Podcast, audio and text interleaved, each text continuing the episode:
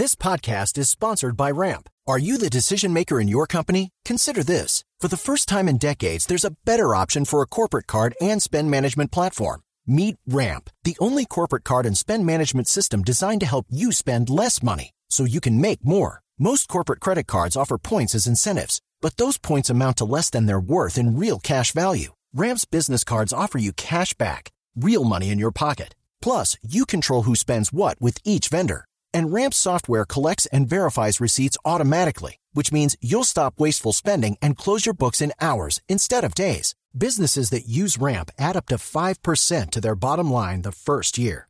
If you're a decision maker, adding Ramp could be one of the best decisions you've ever made. And now get $250 when you join Ramp for free. Just go to ramp.com slash easy. Ramp.com slash easy. R-A-M-P.com slash easy. Cards issued by Sutton Bank and Celtic Bank members of DIC terms and conditions apply. Seguida, el resumen que preparamos aquí, como siempre, en voces y sonidos en Mañanas Blue.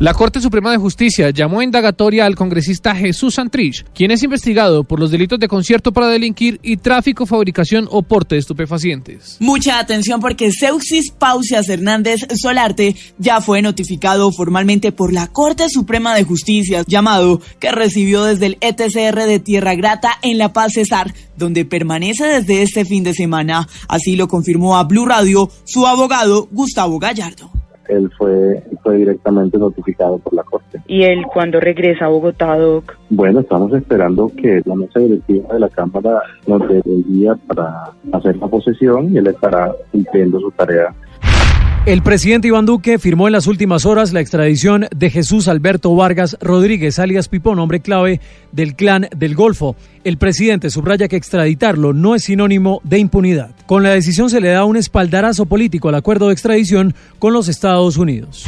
Mucha atención, hay noticias sobre el crimen de la niña Diana Tatiana Rodríguez en Buenaventura. Se trata de la captura en contra de John Eduard Quintero Ortiz, el tío de la pequeña de 10 años que fue reportada como desaparecida. Dice el ente acusador que en la vivienda de este hombre que aprovechó la cercanía con la menor de 10 años de edad fue encontrado el lazo con la que fue amarrada de manos y pies, atada a una columna de una vivienda y también material biológico que lo comprometería con este crimen. Miles de personas acompañaron el féretro de la pequeña Diana Tatiana Rodríguez en Buenaventura. Con camisas blancas, globos y pancartas, los buenaverenses salieron a las principales calles de la ciudad a rechazar la violencia contra los niños. En el caso de la pequeña Juliana Zamboní, hoy en los juzgados de Palo Quemado se adelanta la audiencia contra los hermanos Uribe Noguera por el presunto ocultamiento de pruebas. En esta diligencia judicial declarará Rafael Uribe Noguera. Por este motivo la defensa hizo una solicitud. Pido muy comedidamente se haga a puerta cerrada, pero adicionalmente se tomen las cautelas a que haya lugar para que ese registro no se filtre en ningún punto. La razón de ser es la siguiente. El señor Rafael Uribe Noguera, no solamente desde el año 2016, sino a la fecha de hoy, existen abundantes amenazas, trascienden a su familia en punto a la integridad física de ellos e incluso en temas de su libertad. La Corte Suprema de Justicia determinó que el exgobernador de Córdoba, Alejandro León, condenado por el desfalco de la salud en ese departamento, no tendrá que indemnizar a sus víctimas. Cuatro mil millones de pesos que se habrían embolatado por el tema de los malos manejos del dinero de la salud en Córdoba no serán indemnizados por el momento. Así lo determinó la sala de primera instancia de la Corte Suprema. El preacuerdo no contempló la reparación de perjuicios como condición de este y por el contrario se plasmó con claridad en su texto que por razón del delito de concierto para delinquir no hubo incremento patrimonial por parte del imputado. La Fiscalía tomó decisiones por la financiación que Odebrecht habría hecho a campañas presidenciales en el 2014. Se trata del llamado a imputación de cargos que hizo la Fiscalía en contra del empresario Esteban Moreno, quien habría aparentemente recibido dinero cerca de 3 mil millones de pesos a través de las empresas Soluciones Integradas SAS y RQ Logistics.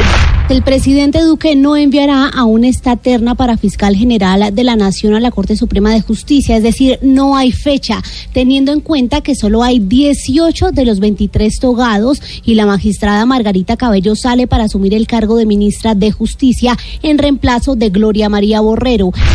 Un juez ya envió a la cárcel a los dos hermanos, Rosalino y Frank Pérez Pomeo, que son acusados por la Fiscalía de perpetrar el ataque a varios líderes sociales en Santander de Quirichao a principios de mayo, y entre los cuales estaba la lideresa Francia Márquez.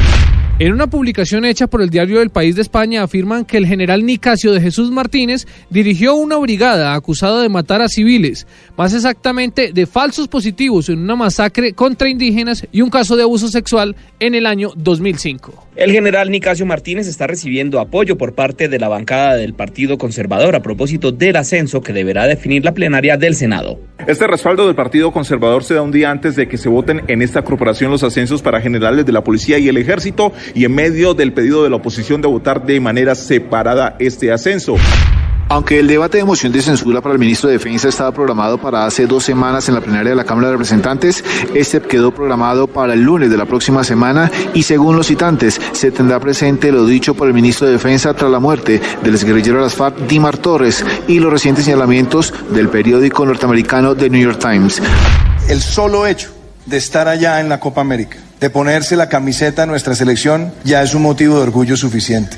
No tengo duda que este año del Bicentenario es un año especial para Colombia. El presidente Iván Duque le entregó el pabellón nacional a la selección Colombia que estará en la Copa América de Brasil. Habló Falcao García. Para nosotros es un honor poder representar a, a nuestro país y quiero decirle que este equipo eh, se esforzará y dará lo mejor de sí por dejar el nombre de Colombia en alto.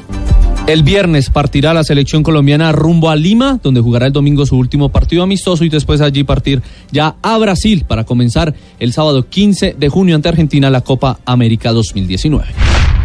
Fin de la historia. James Rodríguez no seguirá con el Bayern Múnich. Bestätigt Karl-Heinz Rummenigge bei Sport 1. En Alemania hacen eco las declaraciones del director gerente Karl-Heinz Rummenigge, quien aseguró a varios medios que por decisión del jugador no se hará la opción de compra que estaba estimada en 42 millones de euros con el Real Madrid.